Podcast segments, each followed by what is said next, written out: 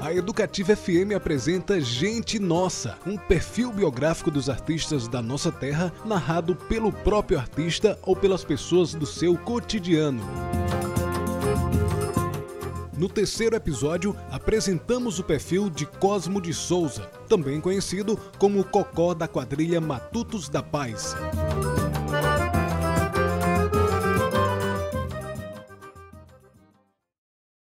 E atenção que a festa vai começar! Sofoneiro, solta o fole!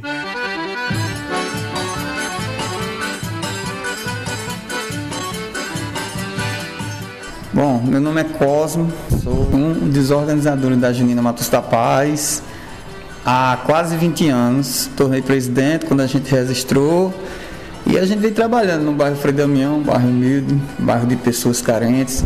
A gente já vinha do Recife com experiência junina em quadrilhas tradicionais e viemos terminando aqui em Souza, morar em Souza, a qual uma brincadeira de criança no campinho de frente, de frente à nossa casa na época. Aí era com o Leonardo e uma tropa aí, uma galera massa mesmo, criança brincando de, de fazer quadrilha e eles tiveram a ideia de, de convidar a gente para fazer parte da quadrilha Matos Rapaz. Então a gente começamos criando coreografias, coreografias tradicionais da época. Com o passar do, do tempo, até no mesmo, no, mesmo, no mesmo período, a gente só tinha, se eu não me engano, é quatro casais quatro casais. Com os dias de quatro, a brincadeira foi tão gostosa que de quatro a gente formou 40. E só teve a aumentar, foi aumentando, foi aumentando. Oi, meu nome é Leonardo, sou vice-presidente da quadrilha, acompanho também mais Cocó e diretoria. Sou um dos fundadores junto com ele, né? Que na época que, do começo da quadrilha, geralmente foi muito difícil porque no início foi três, quatro pares para começar. Depois todo mundo se interessou em, em, dançar e foi crescendo, crescendo a cada dia. Eu lembro, sempre lembro frase que ele dizia, é obrigado meu Deus, obrigado meu Deus por dar esse presente a gente, né? De ter a quadrilha Matos da Paz uma coisa a gente teve a ideia de mudar e manter as tradições, aquela narrieia, lavandu, aquele forrozinho gostoso no meio, para não quebrar a tradição. Tem um chachadozinho com aquelas músicas bastante nordestinas. O nome é Girliene, esposa do Cosmo, conhecido como Cocó. A quadrilha é a vida dele, a segunda vida dele. Ele tem a vida dele e a quadrilha é a segunda eu vejo o tamanho da dedicação que esse homem é para essa quadrilha. E se Deus quiser, só tende a crescer, porque hoje em dia é, o que tomou conta foi, sinceramente, desculpa dizer, mas essa coisa de estar tá enfeitada demais parece carnaval. Carnaval mesmo, e a dele não, a dele pelo jeito simples, pelo jeito simples ganha o coração de todo mundo. E a gente ensaiava aqui no campo, a terra, quando chovia era na lama. Era muito gostoso. Uma caixa amplificada, eu comprei, me lembro na época a gente comprou uma caixa amplificada e um microfone. Aí e era um DVD, a gente colocava o CD que a gente fazia gravação na rua, gravava, trazia, montava o repertório musical e a gente fazia aquela brincadeira massa. E todo ano, todo ano, todo ano, se dando aquele entretenimento na rua e no bairro. Com a violência, a gente tivemos que tirar da rua, porque para mim a Matos da Paz era, era do povo.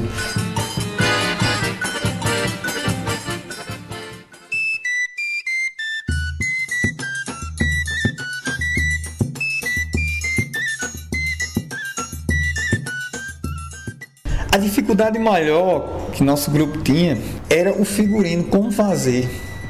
A maioria das mães, dos pais, vivia de Bolsa Família e outros às vezes nem trabalhavam, desemprego grande, que a gente sabe disso, né? Que é verídico em todo, em todo o Brasil. Então o que aconteceu? Às vezes os pais queriam tirar a criança. Queria, o jovem dizia, chegava até mim, Cocó, eu não vou poder participar. Eu digo, por quê?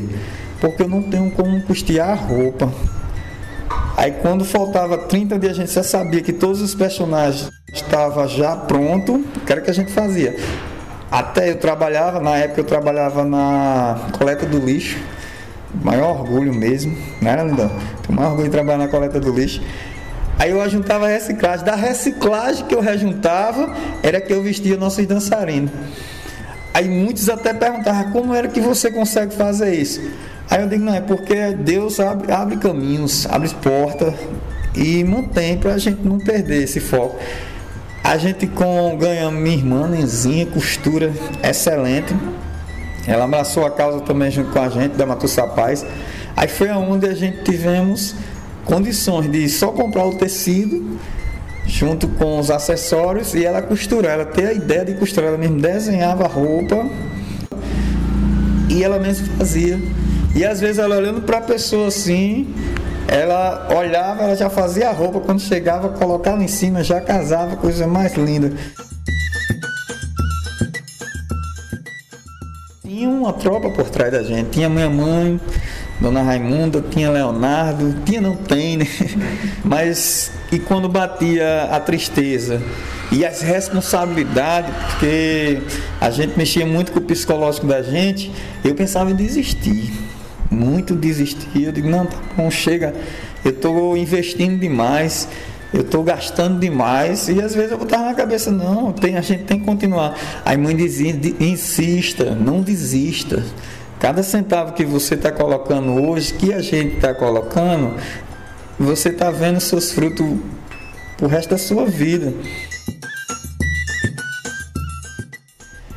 E o seguinte, a gente também está triste porque em Souza, só em Souza, em cada bairro tinha um grupo junino.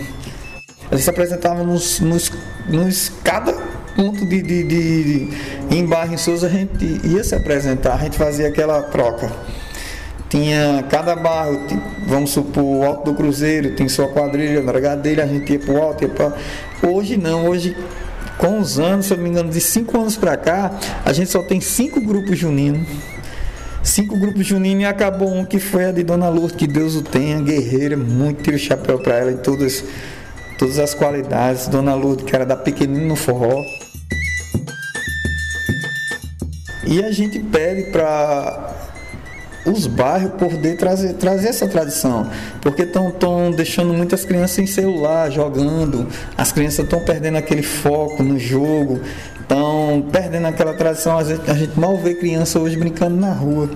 Às vezes os pais estão prendendo as crianças. Então, se as crianças tiver cultura em dança, tiver cultura em teatro, tiver cultura em música, para a gente é muito bom, porque a gente faz cidadãos no futuro.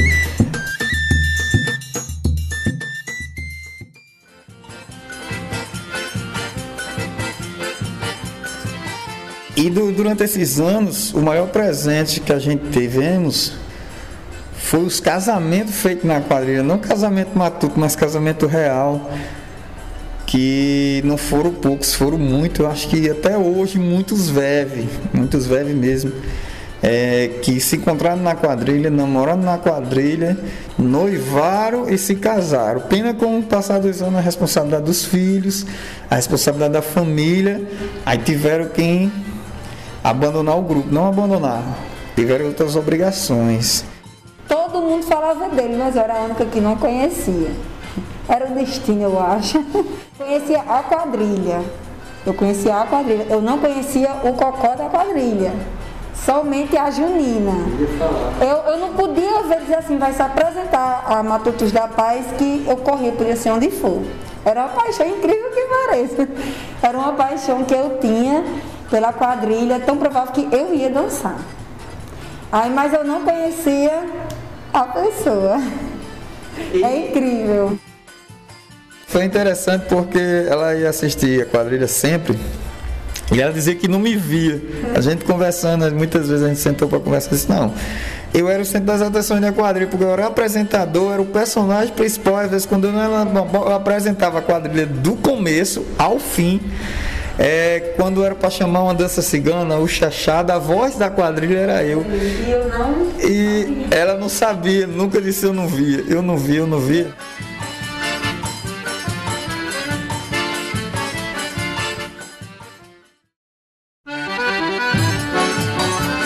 Eu chegava no meio, né, Nana? No meio mesmo. E eu dizia um texto que a gente tem que honrar, honrar pai e mãe Eu dizia que a gente tem que ter a criança de hoje, o adulto da manhã, a gente poder educar, dar amor, dar carinho, atenção. E no final gritava: Obrigado, meu Deus!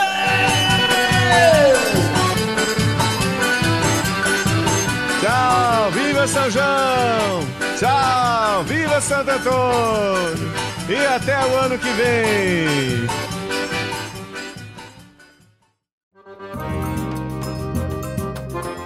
O terceiro episódio do podcast Gente Nossa vai ficando por aqui com direção e roteiro de Enio Marx e trabalhos técnicos de Antônio Irará. Este trabalho foi realizado com recursos da Lei de Emergência Cultural Aldi Blanc. Apoio Fundação Municipal de Cultura, Prefeitura Municipal de Souza. Realização Educativa FM, construindo valores.